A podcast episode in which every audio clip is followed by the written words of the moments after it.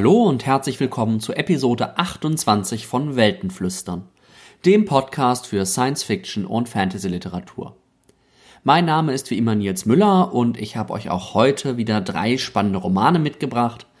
Doch bevor ich dazu komme, vielleicht nochmal ähm, kurz der Hinweis. Wir haben gerade hier in Dortmund das erste Treffen des neuen Dortmunder Science Fiction Stammtischs gehabt. Es war eine sehr nette Runde, noch ziemlich klein. Das nächste Treffen haben wir aber schon abgemacht. Das wird Mitte April stattfinden, an einem Freitag.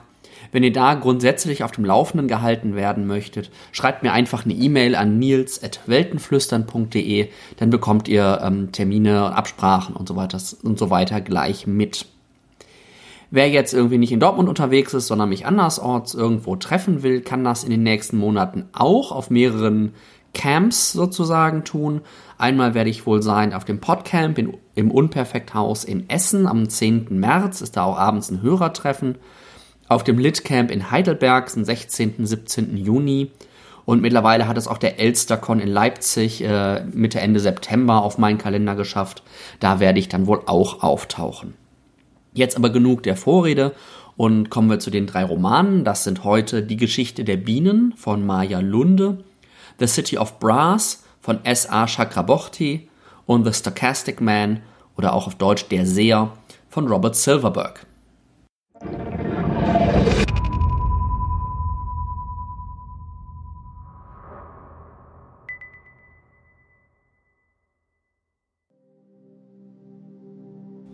Bezirk 242, Chiron, Sichuan, 2098 wie verwachsene Vögel balancierten wir auf unseren Ästen, das Plastikgefäß in der einen Hand, den Federpinsel in der anderen.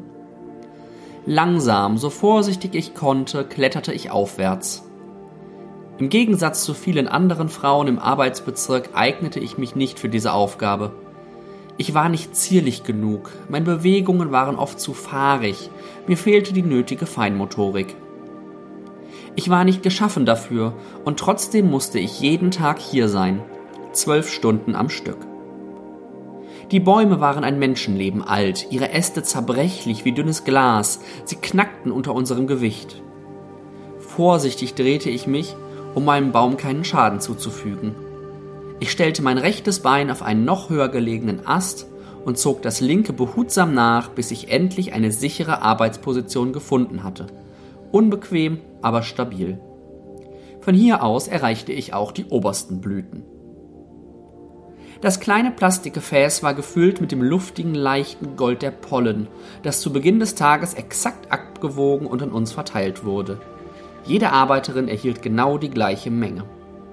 Nahezu schwerelos versuchte ich, unsichtbar kleine Mengen zu entnehmen und in den Bäumen zu verteilen. Jede einzelne Blüte sollte mit dem kleinen Pinsel bestäubt werden, der aus eigens zu diesem Zweck erforschten Hühnerfedern hergestellt worden war. Keine künstliche Faser hatte sich als so effektiv erwiesen. Das hatte man wieder und wieder getestet. In meinem Bezirk hatte man dafür genügend Zeit gehabt. Hier war diese Tradition nämlich schon über 100 Jahre alt. Die Bienen waren bereits in den 1980er Jahren verschwunden, lange vor dem Kollaps. Die Pflanzenschutzmittel waren schuld gewesen und wenige Jahre später, als die Pestizide nicht mehr verwendet wurden, kehrten die Bienen zurück. Doch zu diesem Zeitpunkt hatte man bereits mit der Handbestäubung begonnen. So erzielte man bessere Ergebnisse, auch wenn für diese Arbeit unglaublich viele Menschen benötigt wurden. Viele, viele Hände. Doch dann, als der Kollaps schließlich kam, hatte mein Bezirk einen Wettbewerbsvorteil. Es hatte sich gewissermaßen ausgezahlt, dass wir unsere Natur so sehr verunreinigt hatten. Weil wir Vorreiter in Sachen Umweltverschmutzung gewesen waren, wurden wir später zu Vorreitern der Handbestäubung. Ein Paradox hatte uns gerettet. Ja, das klingt nicht wirklich nach einem angenehmen Szenario, das sich die norwegische Autorin Maja Lunde hier für das Jahr 2098 ausgemalt hat. Was ihr gehört habt, war der Anfang ihres Romans Die Geschichte der Bienen, der ähm, 2017 ja irgendwie doch sowas wie ein Überraschungsbestseller des Jahres war, irgendwie gefühlt in jeder Buchhandlung auslag. Ähm, das Buch erst nicht so wirklich wahrgenommen, auch nicht so wirklich äh, als für mich interessant gesehen, bis ich dann mal irgendwann mir den Klappentext angelesen habe. und dann doch gemerkt habe, dass das wieder so ein Paradebeispiel von ja, Undercover-SF ist. Also ein waschechter Science-Fiction-Roman mit Science-Fiction-Themen, Science-Fiction-Setting, ähm, der halt einfach nur nicht genannt wird, nicht so genannt wird und sich auf einmal unglaublich gut verkauft. Und das war dann natürlich auch doch Anlass, mal äh, mir das Buch anzuhören. Ich habe es als Hörbuch gehört. Und es ist tatsächlich äußerst äh, empfehlenswert und es ist äh, vielleicht auch irgendwie wieder mal so ein Buch, äh, das man Leuten schmackhaft machen kann, die sagen, sie könnten mit Science Fiction eigentlich nichts anfangen, aber ähm, eben doch mit intelligenten Büchern. Und ähm, da kann man eben dran zeigen, dass das eine große, große Schnittmenge hat. Erzählt wird die Geschichte der Bienen auf drei Zeitebenen. Eine davon haben wir gerade schon kennengelernt. Das ist die Zeitebene 2098. Das ist quasi die Zeit nach dem großen Kollaps. Ähm, dann gibt es noch die Zeitebene aus dem Jahr 1852 und die Zeitebene aus dem Jahr 2007. Und diese drei ähm, Zeitebenen sind im Grunde unterschiedliche Etappen oder so Etappenpunkte äh, in der Beziehung zwischen Menschen und Bienen oder der Nutzung von Bienen als Nutztier durch Menschen vermischt dabei ähm, diese, dieses Thema der Bienen, die Geschichte der Bienen, die ja auch dem Roman den Titel gibt, mit einer Portion Gesellschaftskritik, aber vor allen Dingen auch in einem hohen Maße mit äh, Familiendynamik. Also neben einem Science-Fiction-Roman ist die Geschichte der Bienen vor allen Dingen auch ein Familienroman, ähm, nicht einer Familie irgendwie über die Jahrhunderte hinweg, sondern eben drei unterschiedliche Schlaglichter geworfen, wo aber jeweils die Familien und die Familiendynamiken eine ganz zentrale Rolle spielen. Äh, die Zeitebene im Jahr 1852, das ist so ein bisschen der Anfang des Ganzen. Die guckt vor allen Dingen auf äh, einen Forscher namens William, Nachnamen weiß ich jetzt leider gerade nicht mehr, und der steckt in einer ziemlichen Krise, denn er kommt irgendwie mit seiner Forschung nicht voran. Ähm, seine Familie, seine vielen Kinder, ähm, mit denen hat er auch nicht so richtig den Bezug. Vor allen Dingen sein einer Sohn enttäuscht ihn, weil er eben nicht so den, den Bildungsweg gehen will, den sein Vater gegangen ist und auch kein Interesse irgendwie an den Bienen zeigt. Und der bekommt dann irgendwann so ein bisschen die aus der Depression, aus seinem dunklen Tal sozusagen raus, indem er sich daran macht, den perfekten Bienenstock zu erfinden, also die perfekte Heimat für Bienen als Nutztiere. Und im Verlauf dieses äh, Entwickeln dieses Bienenstocks entwickelt er dann auch eine immer engere Beziehung zu seiner sehr, sehr intelligenten Tochter Charlotte, in der er ja dann doch irgendwann anfängt, das zu sehen, was er eigentlich gerne in seinem Sohn gesehen hätte. Das ist die erste Zeitebene 1852. Die zweite Zeitebene 2007, die könnte man so ein bisschen übertiteln mit der Anfang vom Ende. Ähm, hier folgen wir dem Imker George und ähm, der irgendwo im Süden der USA äh, seinem, seinem Werk nachgeht, eben von dem, was die Bienen produzieren, lebt. Und im Norden der USA gibt es zu dem Zeitpunkt die ersten Hinweise oder die ersten Meldungen des sogenannten Colony Collapse Disorder. Ähm, das ist im Grunde ein spontanes Kollabieren, Sterben von Bienenvölkern, das zumindest jetzt zu der Zeit völlig ähm, unerklärlich ist. Und äh, da er aber im Süden irgendwie aktiv ist und diese CCD immer nur im Norden irgendwie bisher aufgetreten ist, wähnt er sich davor sicher und ihr könnt euch jetzt schon vorstellen, ähm, dass das vielleicht nicht ganz so die beste Idee ist, zu sagen, na, mich wird es schon nicht betreffen. Auch hier spielt ein Sohn eine große Rolle, ähm, denn George will, dass sein Sohn den Imkereibetrieb übernimmt, also quasi das Familienwerk fortführt, was auch schon irgendwie mehrere Generationen zurückreicht. Aber der Sohn, ähm, vielleicht so ein bisschen im Gegenteil zum Sohn von William, der Sohn von George ähm, entwickelt sich eher so zum Intellektuellen. Ne? Er geht er ist in der Schule extrem gut, er wird da sozusagen entdeckt für seine Schreibe, geht dann entsprechend ans College und will irgendwie Schriftsteller werden oder Journalist werden. Irgendwas in der Art und denkt halt erstmal überhaupt nicht daran, ähm, den Imkereibetrieb seines Vaters zu übernehmen. Das ist die zweite Ebene 2007. Die dritte Ebene 2098, das ist die, in die wir gerade schon ein bisschen Einblick bekommen haben. Hier ist die Hauptfigur die Arbeiterin Tao, das ist auch die, deren Geschichte wir am Anfang gerade gehört haben. Sie arbeitet als Bestäuberin und ihr habt das schon äh, wahrgenommen. Das wird am Anfang wirklich so ein bisschen beschrieben, geschildert, als wäre sie einfach nur eine Arbeitsbiene. Also auch wie sie ihr Leben beschreibt. Das besteht im Grunde aus Familienpflege und aus Arbeiten. Um, ähm, sie hat einen Mann und einen kleinen Sohn und auf einem Ausflug mit den beiden, an einem spontanen, freien Tag, den sie hat, ähm, bricht der Sohn plötzlich zusammen und wird ähm, ins Krankenhaus gebracht, ganz schnell.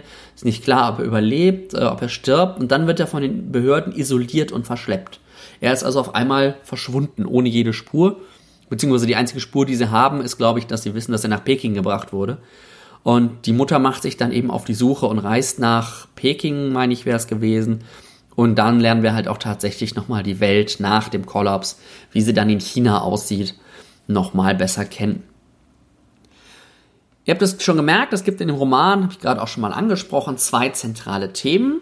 Das erste, das naheliegende ist das, der ganze komplexe Bienen, Umweltschutz, ähm, der Umgang, Verhältnis zwischen Mensch und dem, was wir mit der Natur so machen. Ähm, interessanterweise bildet das aber meiner Wahrnehmung nach eher so eine Kulisse.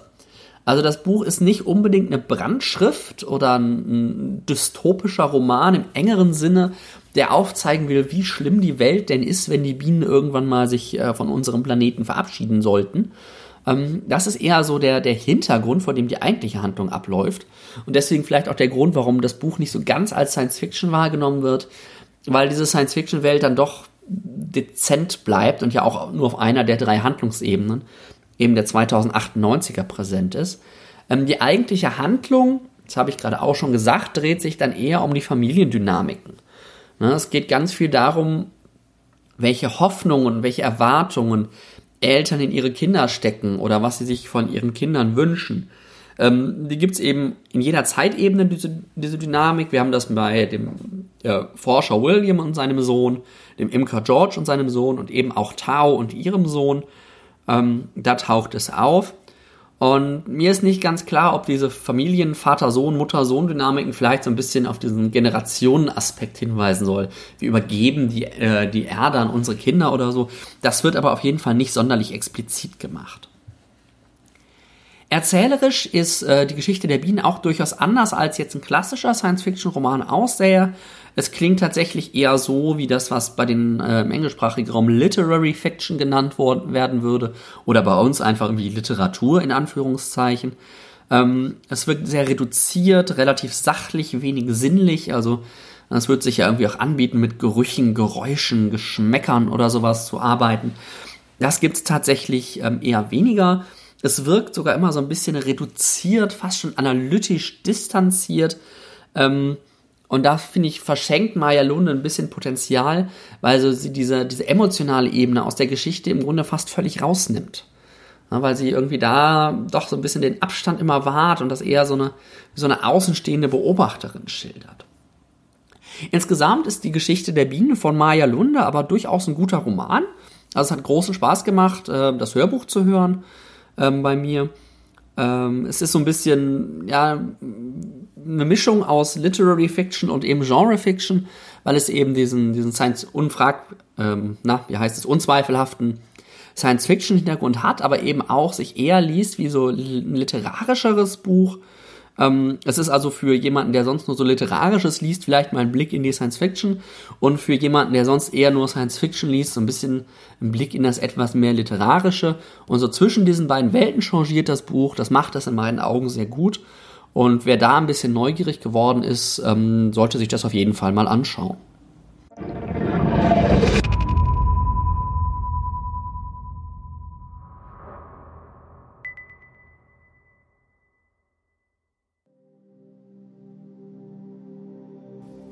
He was an easy mark.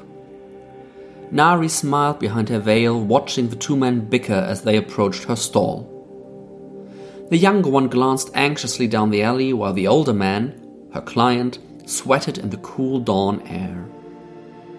Save for the men, the alley was empty.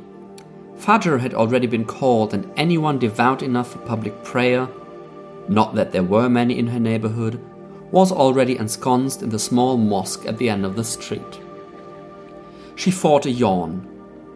Nari was not one for dawn prayer, but her client had chosen the early hour and paid handsomely for discretion. She studied the men as they approached, noting their light features and the cut of their expensive coats. Turks, she suspected. The eldest might even be a Basha, one of the few who hadn't fled Cairo when the Franks invaded. She crossed her arms over her black abaya, growing intrigued. She didn't have many Turkish clients. They were too snobbish. Indeed, when the Franks and Turks weren't fighting over Egypt, the only thing they seemed to agree on was that the Egyptians couldn't govern it themselves. God forbid. It's not as though the Egyptians were the inheritors of a great civilization whose mighty monuments still littered the land. Oh no, they were peasants, superstitious fools who ate too many beans. Well, this superstitious fool is about to swindle you for all you're worth, so insult away. Nari smiled as the man approached.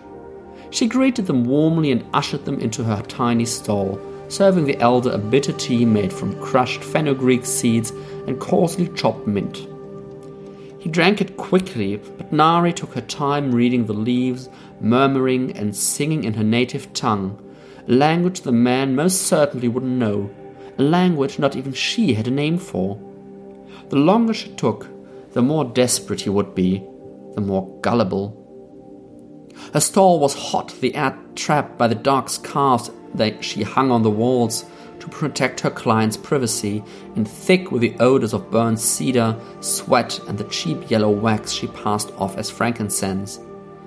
Her client nervously kneaded the hem of his coat, perspiration pouring down his ruddy face and dampening the embroidered collar.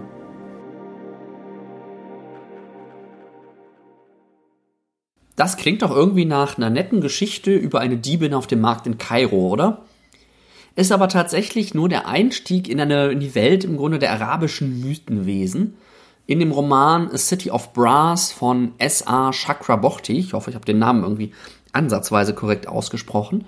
Ähm, und das Buch ist der Debütroman einer jungen amerikanischen Autorin und ein ziemlich fulminantes Debüt noch gleich dazu. Aber fangen wir mal von vorne an. Ihr habt gerade schon gehört, dass die Handlung äh, in Ägypten einsetzt, dass gerade zwischen den Franzosen und den Türken umstritten ist. Also wahrscheinlich irgendwie so in der ersten Hälfte des 19. Jahrhunderts.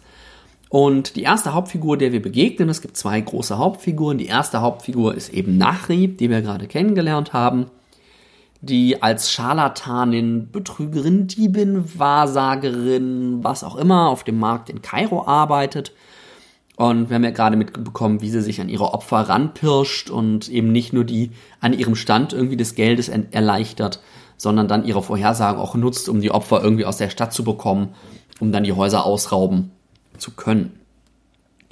Äh, das ist das eine, was sie macht, womit sie aber auch noch sich ein bisschen Geld verdient, ist so als Geisterbeschwörerin. Ähm, und sie nimmt so Fake-Geistheilungen, Geisterbeschwörungen vor.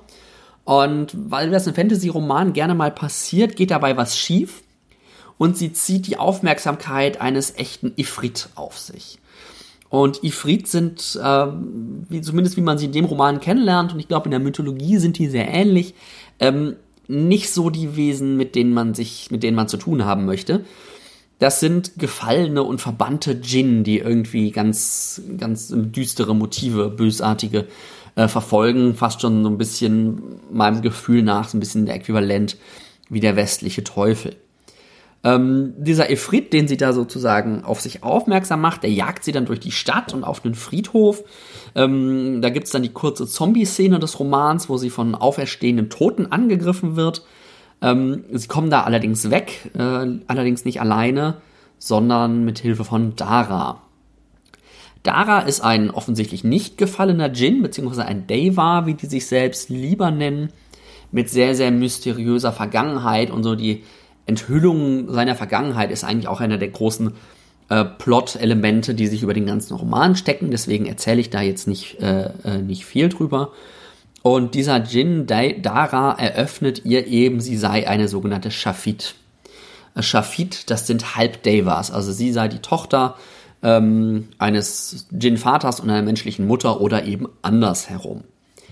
Die beiden müssen aus Kairo fliehen, eben weil die Ifrit ähm, Nari jagen und äh, sie fliehen in die Stadt der Deva nach Devabad. Und Daevabad. Und da merkt Nari dann, dass ihre Geschichte und auch die Geschichte ihrer Familie ganz, ganz eng mit der Stadt und der Historie eben auch der Deva verbunden ist und gerät durch ihre Position, durch ihre Herkunft in das Zentrum politischer Ränkespiele, in einer Welt, in der sie sich eigentlich überhaupt nicht auskennt, die ihr total fremd ist. Ähm, doch sie muss da ganz schnell in eine ganz bestimmte Rolle reinwachsen, denn sie ist auch in dieser Welt, oder nicht auch in dieser Welt, in dieser Welt ähm, der Deva, ist sie nicht irgendwer, sondern eine ganz, ganz wichtige Person.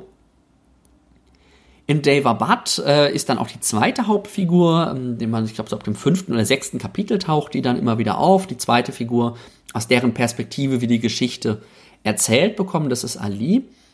Ali ist der zweite Sohn des Königs Hassan, der eben äh, der König, der Herrscher von Devabad ist. Und er ist damit der designierte Kaid. Kaid ist sowas wie der Sicherheitschef, ähm, sobald sein Bruder eben dem Vater als König nachfolgt.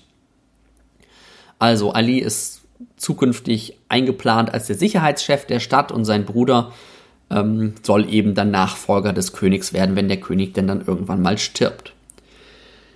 Ali hat allerdings, also sind da eigentlich in einer ziemlich, ja, absolutistischen, monarchistisch, feudalistischen ähm, Regierungsform. Also es ist ziemlich ähm, ziemlich top-down, wie das da alles strukturiert wird. Alleine schon, dass es einen Sicherheitschef aus der Familie des Königs gibt. Das ähm, gibt schon so ein bisschen den Eindruck, wie die Struktur in dieser Stadt ist. Das Problem ist, Ali kann mit dieser autoritären Struktur nicht so ganz viel anfangen. Er hat sogar, das ist was Böses, in Devabad ein Herz für die Schafid. die Schafid sind sozial so ein bisschen die unterste Schicht, die Ausgestoßenen, die Unberührbaren. Ähm, ein Beispiel, was relativ häufig vorkommt in dem Roman oder eine zentrale Rolle spielt, ist, dass ähm, die Kinder, die Babys der Schafid entführt werden und gehandelt werden, also wirklich verkauft werden. Und Ali hat eben ein weiches Herz für die Schafid und will ihnen helfen. Um das zu tun, unterstützt er eine Untergrundorganisation, von der er denkt, dass sie in erster Linie Schulen und Waisenhäuser betreibt. Also er ist jetzt nicht der große Umstürzler, aber er sagt, ich will denen helfen, die dem Schafid helfen. Jetzt kommt dann aber relativ bald am Anfang des Romans raus, dass die mit dem Geld, was er ihnen gibt, anscheinend auch Waffen kaufen. Und das ist dann natürlich was, wo ähm, der Widerspruch zu seinem eigentlichen Beruf, nämlich irgendwie Thronfolger, dritter Thronfolger, zweiter Thronfolger beziehungsweise designierter Sicherheitschef zu sein, doch massiv entgegensteht. Und dann wird er bei einem Treffen äh, eben mit dieser Untergrundorganisation auch noch fast von den Stadtwachen erwischt und kann gerade so noch entkommen, während seine Mitverschwörer sozusagen aus dieser Gruppe eben sogar auch Stadtwachen töten. Das ist natürlich eine ganz äh, fiese Situation für Ali, zumal er dann kurz darauf, ähm, weil sein Bruder die Stadt verlassen muss, für eine Expedition als Kaid schon tätig werden muss. Das heißt, er wird zum Interimssicherheitschef der Stadt.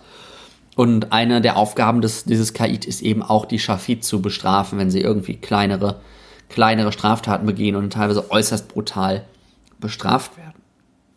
Also Ali und Nahri sind die beiden Figuren, aus deren Perspektive wir die Geschichte erzählt bekommen. Und diese beiden Figuren sind auch die absolute Stärke, der absolute Kern und ähm, ja, der, das, das Beste. Also der ganze Roman ist ganz hervorragend, aber die beiden strahlen, echt überstrahlen das echt nochmal alles. Sind einfach zwei junge Menschen, also Ali und Nachri werden irgendwie sowas um die 20 rum, vielleicht ein bisschen älter, ähm, sein, die irgendwie auf der Suche nach, nach ihrem Platz, nach einem Platz in der Welt sind. Ja, Nari dachte, sie hätte ihn gefunden. Ne? Sie lebt da in Kairo, hat irgendwie so ihren ihren kriminellen Job, macht das irgendwie sehr gut, hat sich damit eingerichtet, hat auch irgendwie so ihre Netzwerke aufgebaut, ähm, ihr Familienhintergrund reißt sie dann aber im Grunde aus dem heraus, was sie sich aufgebaut hat. Und sie muss sich in dieser fremden Welt zurechtfinden. Sie muss in einer Rolle funktionieren, die ihr zwar grundsätzlich ganz sympathisch ist, die ihr nicht wirklich entgegensteht, aber auf die sie absolut nicht vorbereitet ist. Ähm, wird dabei auch noch mit ganz gigantischen Erwartungen konfrontiert und findet sich, wie ich es am Anfang schon mal angedeutet hatte, ähm, inmitten des komplexen Geflechts aus Familienfäden und Konflikten wieder dieses Geflecht reicht, reicht halt Jahrhunderte zurück. Und niemand erklärt es ihr, vielleicht kann es ihr auch niemand erklären, aber zumindest will es ihr niemand erklären, weil eben alle Figuren, die so auftauchen, ihre eigenen Interessen, ihre eigenen Zwänge und ihre eigenen Muster haben, in denen sie feststecken. Und dann ist da auch noch eben dieser Deva Dara, der sie rettet und mit seinen dunklen Geheimnissen ähm, der irgendwie eine wichtige Rolle spielt und sie fängt dann eben auch an, eine enge Freundschaft mit Ali zu schließen, auch wenn es erst nicht so ganz so aussieht. Ähm, Alis Rolle hingegen ist ein bisschen anders als Nari, die ist ja im Grunde aufgrund seiner Familie und seiner Herkunft von Geburt an vorgegeben und eindeutig definiert. Da ist es völlig so, ein, so, so eine Eisenbahnschiene, auf der das einfach nur vorangeht. Er hat auch nicht grundlegend ein Problem mit seinem Vater oder seinem Bruder oder damit irgendwann mal Kaid der Stadt zu werden. Aber man merkt schon, dass er in der Welt der starken Krieger eher so der intellektuelle Humanist ist. Also so nicht so richtig da reinpasst. Ähm, er will sich nicht, deswegen auch nicht wirklich so in diese Tradition einordnen. Dann gibt es zwei, drei sehr, sehr schöne Szenen, gerade auch mit dem Schafid, wo das deutlich wird. Ähm, aber gleichzeitig will er eben auch den Erwartungen seiner Familie und seiner Stadt auch gerecht werden. Also er ist nicht der Revoluzer, der sagt, es muss irgendwie alles anders gehen, sondern er fühlt sich tatsächlich zwischen diesen beiden Polen, diesen beiden Erwartungskomplexen gefangen und versucht da irgendwie so zu, zu agieren und zu lavieren. Und das sind also wirklich zwei ganz, ganz grandiose Figuren, deren innerer Konflikt extrem stark ist und das Buch vorantreibt und ihm dann eben auch eine sehr schöne, angenehme Tiefe verleiht, was man ja doch bei ähm, Fantasy-Romanen bei weitem nicht immer hat die dritte Hauptfigur sozusagen oder die, die zweite absolute Stärke des Romans ist die namensgebende City of Brass oder Stadt aus Messing.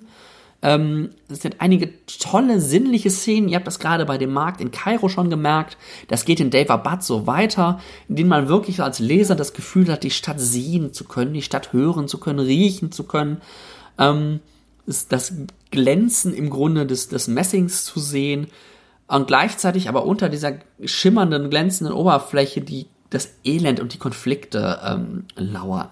Ja, da ist einmal diese absolutistische, autoritäre Herrschaft der Königsfamilie, dann gibt's diverse Familienfäden, die die Geschichte der Stadt durchziehen und immer nur so notdürftig irgendwie überdeckt werden und jetzt gerade akut auch wieder aufzubrechen drohen. Da ist der Umgang mit den Schafit und diese Ausgrenzung, die Geringschätzung gegenüber den Menschen, ne? nicht vergessen, Devabad ist die Stadt, ist die Stadt der Deva, der Djinn, der Geister, der Mythenwesen, ähm, die sich sehr geringschätzig gegenüber den Menschen äußern und deswegen eben auch das Problem mit den Schafit als Halbmenschen haben. Ähm, das ist echt toll, diese Atmosphäre der Stadt. Was ein bisschen fehlt, ist ein Gefühl für die Gesamtheit der Stadt zu bekommen. Ja, die Handlung findet dann doch zum Großteil in Tempeln und Palästen statt und so ein bisschen so in die Gassen reinzugucken, das Dreckige, das Dunkle ähm, und auf den kleinen Mann zu gucken, das fehlt mir in dem Roman ein bisschen. Ich will aber nicht ausschließen, dass das in einem Folgeroman passiert, weil wenn ich das Ende richtig deute, ist da zumindest mal mindestens ein zweiter, wenn nicht sogar noch ein dritter Band definitiv schon angedacht. Ja, und dieses Stadtsetting, diese glänzende Stadt und die Atmosphäre schafft es eben, dass die Atmosphäre ständig wechselt zwischen so einem pracht- und prunkvollen, äh, ja, so einer Beein Beeindrucktheit, dass man irgendwie beeindruckt ist von dieser Stadt, ähm, aber dann auch wieder weiß, wie dunkel und düster es da irgendwie zugeht. Und diese Spannung hält das Buch wirklich ganz, äh, ganz, ganz hervorragend. Das zentrale inhaltliche Thema scheint mir die, die der Identität zu sein. Deshalb klang vielleicht auch gerade in der Diskussion der beiden Hauptfiguren so ein bisschen durch. Ne? Die beiden jungen Erwachsenen, die nach ihrer Identität und ihrer Rolle suchen. Es gibt auch einige Nebenfiguren mit unbekannter Herkunft oder unbekannter Intention, wo man nicht so wirklich weiß, wer sind die, welche Interessen haben die, die das teilweise vielleicht auch selber nicht wissen. Dann sind da die intern unter sich zerstrittenen und gespaltenen Deva, ähm, deren Spaltung auch in der Stadt immer deutlicher wird. Also es gibt ganz klar voneinander abgegrenzte Quartiere, wo die unterschiedlichen Familien leben. Ähm, und es gibt dann eben auch nochmal die Abgrenzung gegenüber den Menschen und eben diese besondere Rolle der Schafit, der Halbmenschen. Die Autorin schafft es ganz klasse, das tief in die Geschichte und die Mythologie des Nahen Ostens einzubetten ich kenne mich da jetzt nicht wirklich aus, kann also nicht einschätzen, inwieweit sie da nah dran ist, aber es wirkt auf jeden Fall sehr, sehr glaubwürdig irgendwie an ein, an ein existierendes Mythensystem angeschlossen. Sie fährt ein großes Repertoire an mythischen Wesen und Geschichten auf, ähm, die vermutlich auch tatsächlich alle eine echte mythische Grundlage haben und nicht voll von ihr ausgedacht sind. Und das führt dazu, dass City of Brass viel, viel authentischer wirkt als so mm, arabisch angehauchte Fantasy, die das Ganze ja dann doch eher so nur als, als Deko benutzt, so die, die Fliesen an die Wand hängt und irgendwie die Teppiche an die Decke, damit das Ganze arabisch wirkt. Ähm, das hat man in dem Buch ganz viel, viel stärker, viel, viel glaubwürdiger Ähm, das macht es auch nochmal sehr, sehr spannend zu lesen, weil das auch was ist, was es, wie gesagt, nicht so häufig gibt. Die einzige Schwäche, die mir in dem Buch so ein bisschen aufgefallen ist, die das Lesen manchmal so ein bisschen zäh hat werden lassen, ist, dass es der übergreifenden Geschichte so ein bisschen an einem Spannungsbogen fehlt. Man ist die ganze Zeit extrem nah an den Figuren, die inneren Konflikte sind ganz hervorragend ausgearbeitet. Ähm, es gibt auch immer mal so anekdotenhafte äußere Konflikte, die nach ein, nach ein paar Kapiteln dann irgendwie aufgelöst werden. Was mir so ein bisschen fehlt, ist der große externe Konflikt, das Übergreifende, die Stakes des Ganzen, ähm, die werden nicht so ganz deutlich. Ich weiß nicht, ob die Autorin sagte, das spare ich mir für einen zweiten Band auf oder ob sie da sich gar nicht so viele Gedanken drüber gemacht hat. Das kann ich nicht einschätzen, aber das fehlt so ein ganz kleines bisschen. Insgesamt ist äh, City of Brass von S.A. Chakraborty aber auf jeden Fall eine tolle, bunte und atmosphärisch dichte Fantasy im Nahen Osten mit unglaublich faszinierenden Figuren.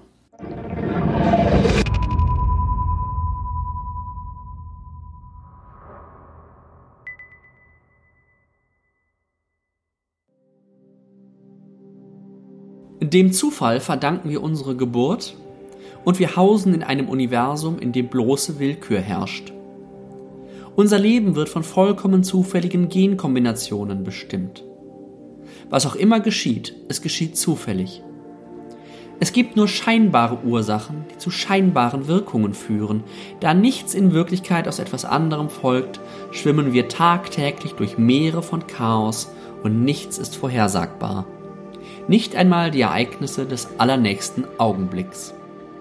Glauben Sie das? Wenn Sie es tun, bedauere ich Sie, denn Ihr Leben muss finster und trostlos sein. Früher habe ich wohl mal etwas Ähnliches geglaubt, als ich ungefähr 17 war und die Welt mir feindlich und unbegreiflich vorkam. Früher einmal habe ich wohl das Universum für ein gigantisches Würfelspiel gehalten, in dem es weder Zweck noch Regelmäßigkeiten gibt und in das wir törichte Sterbende, Sterbliche den beruhigenden Begriff der Kausalität eingeführt haben, um unsere empfindliche, stets gefährdete geistige Gesundheit zu stützen. Früher hatte ich wohl das Gefühl, dass wir uns in diesem willkürlichen, launischen Kosmos glücklich schätzen können, von Stunde zu Stunde zu überleben, geschweige denn von Jahr zu Jahr, da in jedem beliebigen Augenblick die Sonne ohne Warnung oder Grund mit einem Knall verschwinden oder die Erde sich in einen großen Tropfen Petroleumgelee verwandeln könnte. Glaube und gute Werke reichen nicht aus, das zu verhindern, sind in der Tat irrelevant. Jedem kann jederzeit alles passieren. Man lebe daher für den Augenblick und kümmere sich nicht um das Morgen, denn das Morgen kümmert sich nicht um uns. Eine sehr zynische Philosophie und auch eine sehr pubertäre. Zynismus Heranwachsender ist hauptsächlich ein Schutz vor Angst. Als ich älter wurde, fand ich die Welt wohl weniger beängstigend und wurde weniger zynisch. Ich gewann etwas von der Unschuld der Kindheit zurück und akzeptierte, wie jedes Kind das tut, die Vorstellung der Kausalität. Man stößt das Baby und das Baby fällt. Ursache und Wirkung.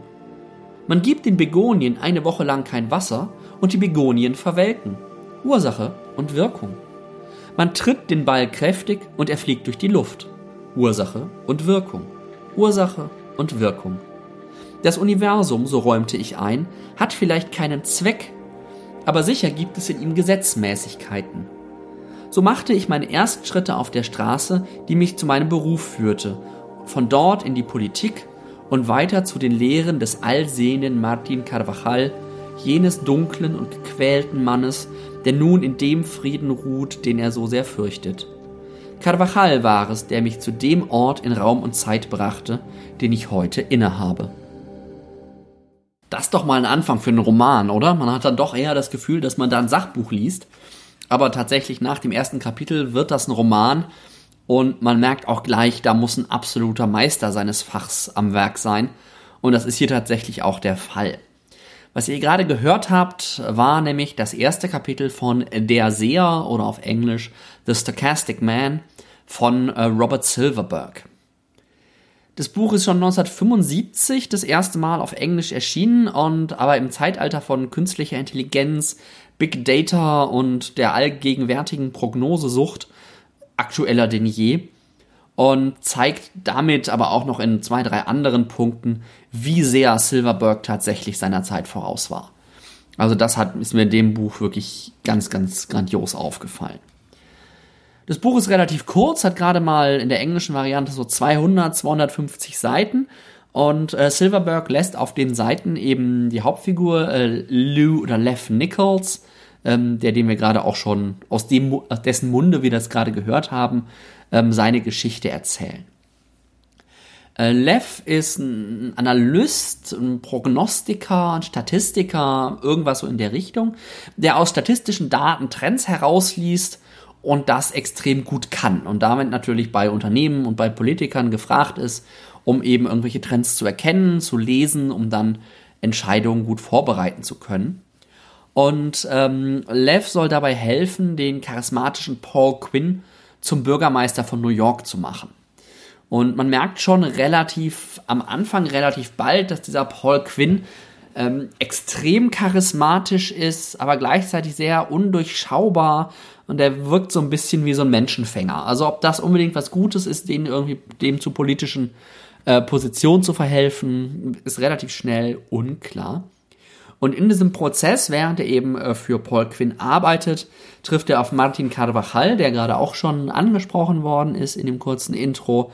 Und dieser Martin Carvajal ist halt nicht irgendwie ein Statistiker, der versucht aus Daten irgendwie die Zukunft zu lesen, sondern der scheint tatsächlich ernsthaft in die Zukunft schauen zu können. Das ist natürlich für Lev unglaublich faszinierend und er lässt sich von äh, Carvajal dann so ein bisschen unter dessen Fittiche nehmen. Hier sieht man wieder so die ganz klassische Science-Fiction-Schule der 60er, 70er Jahre. Ähm, es gibt keinen riesigen Weltenbau, keine fremden Universen, gigantische Raumschiffe, mysteriöse Artefakte, ähm, fremde, seltsame Völker, was auch immer, sondern es gibt eine Idee, die konsequent zu Ende gedacht wird. Und hier in dem Buch ist es eben die Idee dessen, dass man in irgendeiner Form in die Zukunft schauen will oder kann. Dabei unterscheiden sich die zwei zentralen Figuren, nämlich Lev und Carvajal, in sehr zentralen Punkten. Lev ist der Wissenschaftler, der Forscher aus unserer Welt. Er steht mit beiden Beinen in unserer äh, physischen Welt, äh, in dem, was wir so auch als Wissenschaft irgendwie kennen und verstehen. Tut sein Bestes, um die Fähigkeiten einzusetzen und zu erahnen, was die Zukunft bringen könnte. Er versucht also mit den Mitteln, die es in der realen Welt gibt, die Zukunft so gut wie möglich vorherzusagen, ähm, ist damit nicht fehlerfrei. Ne? Also er ist ziemlich erfolgreich, aber eben auch bei weitem nicht fehlerlos. Ähm, aber macht eben damit sein Leben, lebt ein gutes Leben, ist glücklich, hat eine, hat eine Frau, mit der er glücklich ist, all solche Dinge. Carvajal hingegen ist ja der perfekte Wahrsager. Er hat nichts mit dem zu tun, was wir aus der Welt, in der wir uns bewegen, kennen. Er ist kein Wissenschaftler, er ist kein Forscher, er wirkt eher so, so mythisch, irgendwie so ein bisschen. Man hat immer so das Gefühl, den könnte irgendwie so, so eine Aura um, umströmen oder irgendwas in der Art. Er ist in seinen Vorhersagen absolut fehlerlos. Ne? Das, was er vorhersagt, wird tatsächlich passieren wird aber von der Last seiner Gabe erdrückt. Ne? Er ist damit nicht glücklich. Er ist damit im Grunde auf keiner, nach keinem Kriterium, nach keiner Dimension, die man so ursprünglich ähm, denken würde, erfolgreich. Auf den ersten Blick ist äh, diese Gabe, die Carvajal hat, natürlich für Lev die Erfüllung aller Träume, ne? weil es ist im Grunde die Perfektion seines Handwerks. Er muss nicht mehr irgendwie Wahrscheinlichkeiten aus irgendwelchen Daten auslesen, sondern kann einfach und definitiv sagen, was Sache ist. Es wird dann aber auch sehr, äh, sehr schön, sehr schnell deutlich, dass diese Gabe zu haben einen ganz, ganz hohen Preis verlangt. Ähm, das hat das so mit den, Parado mit den Paradoxien zu tun, die sich darum ergeben. Und ob es diesen Preis dann wert ist, ist im Grunde die Frage, die bis zum Ende gestellt wird und ich weiß gar nicht, ob sie wirklich letztendlich beantwortet. Ähm, dieses ganze Thema, die, eine Gabe, irgendwie so eine, so eine übersinnliche Kraft, nicht als Gabe, sondern als Fluch zu sehen, scheint auch irgendwie in der Zeit Thema bei Silverberg gewesen zu sein, weil kurz davor, ich glaube 1972, ist von ihm Dying Inside erschienen, was man als Es stirbt in mir kennt, wo es eben um die Gabe bzw. den Fluch geht, Gedanken lesen zu können. Neben diesem Hauptplot äh, gibt es noch zwei spannende Nebenebenen. Der eine ist äh, der politische Aufstieg von Paul Quinn, diesem Menschenfänger, der eben ähm, Bürgermeister von New York wird. Da spoilere ich jetzt, glaube ich, nicht zu viel, aber dann da noch nicht aufhören soll. Ähm, da passiert jetzt nicht so viel, da kriegt man nicht jetzt bei House of Cards oder sowas ganz, ganz viel von dieser politischen Handlung mit. Es geht immer nur darum, wie Lev in diesen Prozess eingebunden ist. Aber man merkt schon auch dieses Unbehagen, das Lev formuliert äh, mit dieser Person und äh, macht das dann auch an ein, zwei Stellen mal explizit. Und ohne es natürlich gewollt gewollen zu können, äh, hat Silverberg damit auch ziemlich genau in den Kern der aktuellen politischen Lage in den USA getroffen. Also wenn man sich nochmal so daran zurückdenkt, was jetzt im Vorlauf der Präsidentschaftswahlen in den USA 2016 gelaufen ist mit dem Wahlkampf und den Daten, die da genutzt wurden und der Prognose und dem Individualisieren von Werbung und all solchen Dingen, das passt natürlich zu dem, was Lev hier in dem Roman macht, absolut wie die Faust aufs Auge. Das ist so der erste äh, Nebenstrang. Der zweite Nebenstrang äh, zentriert sich so ein bisschen um die Figur der Frau von, von Lev Nichols. Ähm, die ist erst so seine Frau, irgendwie auch eine erfolgreiche, ich weiß gar nicht genau, was sie macht, ähm, aber sie ist irgendwie eine, eine taffe, starke Frau. Und sie wird dann irgendwie, gerät sie in den Umkreis einer Religion des Transit. Und dieser, diese Transitreligion ähm, die wendet sich gegen jede Bindung, gegen jede Stabilität. Das ist sozusagen Proponenten des absoluten Chaos, die nichts von Berechenbarkeit halten, keine Bindungen, keine Verbindlichkeit oder ähnliches ähm, nehmen. Und damit ist sie ja im Grunde genau das Gegenteil von dem, was äh, Lev Nichols anstrebt, der ja gerade die Zukunft genau berechnen will, oder Carvajal, der wirklich deterministisch in die Zukunft gucken kann und weiß, was in der Zukunft passiert. Und dieser Transit natürlich ja im Grunde genau das Gegenteil ist. Ne? Damit ein bisschen der Gegenpol des eigentlichen Themas. Denn was, denn wenn man jetzt denkt, was, wie müsste die Welt aussehen, wenn es möglich wäre, in die Zukunft zu blicken. Ne, das ist jetzt auch wieder mit diesem Fluch-Gabe-Thema verbunden. Weil wenn es wirklich möglich wäre, die Zukunft vorherzusehen, dann wäre es ja durch Entscheidungen nicht mehr zu verhindern. Ja, wenn ich jetzt sehe, dass ich morgen irgendwie im Schwimmbad ertrinke und dann entschließe, nicht ins Schwimmbad zu gehen, kann ich nicht im Schwimmbad ertrinken, also kann ich nicht sehen, dass ich im Schwimmbad ertrinke. Ähm, das heißt, wenn es möglich ist, in die Zukunft zu schauen, dann kann ich mit Entscheidungen nicht mehr viel tun. Und was bringt es mir dann, wenn ich durch das Schauen in die Zukunft weiß, was passieren wird? Ja, das ist dann im Grunde diese Kernfrage, das wollen wir wirklich ähm, in die Zukunft gucken können. Insgesamt ist der Seher oder eben äh, The Stochastic Man von Robert Silverberg ein großartiger Roman, der heute noch aktueller ist, als es wahrscheinlich beim ersten Erscheinen schon war und als Silverberg jemals absehen konnte. Und ist vor allen Dingen für diejenigen, die sich irgendwie erhoffen, in den großen Datenmengen, die wir so haben, den Schlüssel für die Vorhersagen äh, der Zukunft zu finden, absolut lesenswert, um sich einfach mal damit auseinanderzusetzen, was denn wäre, wenn wir das tatsächlich nicht nur mit hoher Wahrscheinlichkeit, sondern mit absoluter Sicherheit könnten. Das wäre, glaube ich, keine Welt, in der wir uns wirklich wohlfühlen würden.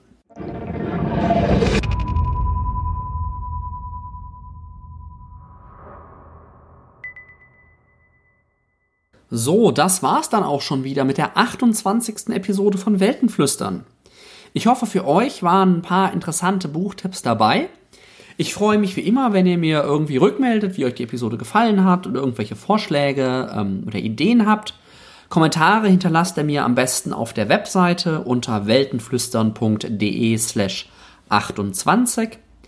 Wenn euch diese Episode gefallen hat und ihr das sowieso noch, nie, noch nicht getan habt, dann abonniert Weltenflüstern doch einfach über die Webseite, bei iTunes oder im Podcast Katalog, Programm, App eurer Wahl. Ihr könnt mich natürlich auch ähm, Social Media kontaktieren. Auf Facebook freut sich die Weltenflüstern Fanseite über jeden Like. Auf Twitter könnt ihr mir gerne folgen, da bin ich der Weltenkreuzer. Äh, auf Goodreads findet ihr mich auch, da gibt es immer schon so kleine Kurzrezensionen, direkt nachdem ich die Bücher gelesen habe. Da bin ich Nils Müller aus Dortmund. Und falls ihr diese Episode weiter verbreiten wollt, macht das am besten, am einfachsten über den Link weltenflüstern.de 28. Ihr könnt im Zweifel aber auch die MP3-Datei weitergeben, denn diese Episode steht unter einer Creative Commons Attributions No Derivatives Lizenz. Bis zum nächsten Mal wünsche ich euch jetzt viel Spaß beim Lesen.